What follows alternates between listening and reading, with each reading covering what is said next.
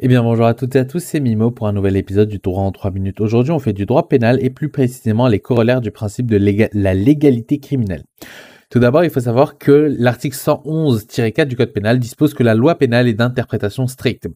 Portalis disait qu'en matière pénale, il faut des lois précises et des points de jurisprudence. Il y a une méthode d'interprétation qui est admise.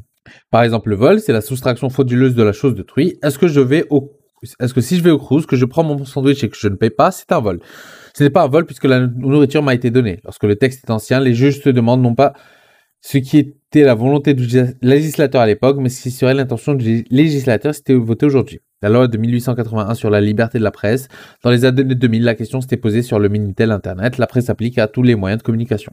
Concernant les méthodes d'interprétation exclues, on exclut l'interprétation littérale. On ne fait pas primer la lettre sur l'esprit. Arrêt par exemple de 1930, Nov qui ouvre la porte d'un train pour sortir avant que le train soit arrêté. Dans une gare, la Cour de cassation a interprété le texte comme interdisant le voyageur de monter ou de descendre ailleurs que dans les gares dans le train arrêté.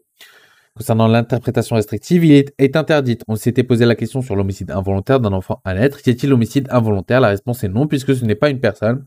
On s'est demandé si ce n'est pas de l'interprétation restrictive. Et pour finir, on a la méthode analogique qui est elle aussi exclue. C'est par exemple étendre une solution à un cas non prévu par la loi mais qui est semblable au cas.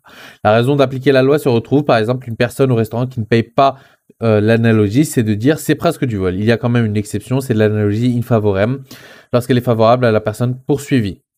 Concernant la non-rétroactivité de la loi, l'article 112-1 du Code pénal dispose que sont seuls punissables les faits constitutifs d'une infraction à la date à laquelle ils ont été commises peut être seul prononcer les peines légalement applicables à la même date. Cette règle est prévue par la CEDH et par la Constitution. Concernant le champ d'application de la règle, au niveau de la loi, il s'applique au niveau de la loi au sens matériel, c'est-à-dire que cette loi s'applique également au règlement. Elle s'applique même à la jurisprudence. L'arrêt, par exemple, du 2006, Pessino contre France, les revirements de jurisprudence ne peuvent pas avoir lieu, sinon la personne n'était pas au courant. La non-réattractivité aussi s'applique aux lois qui sont assimilées au pénal, qui n'ont pas avec une peine mais, qui conditionne le pénal. C'est la modification de la liste des stupéfiants en soi. C'est pas une loi pénale, mais elle s'applique non activement.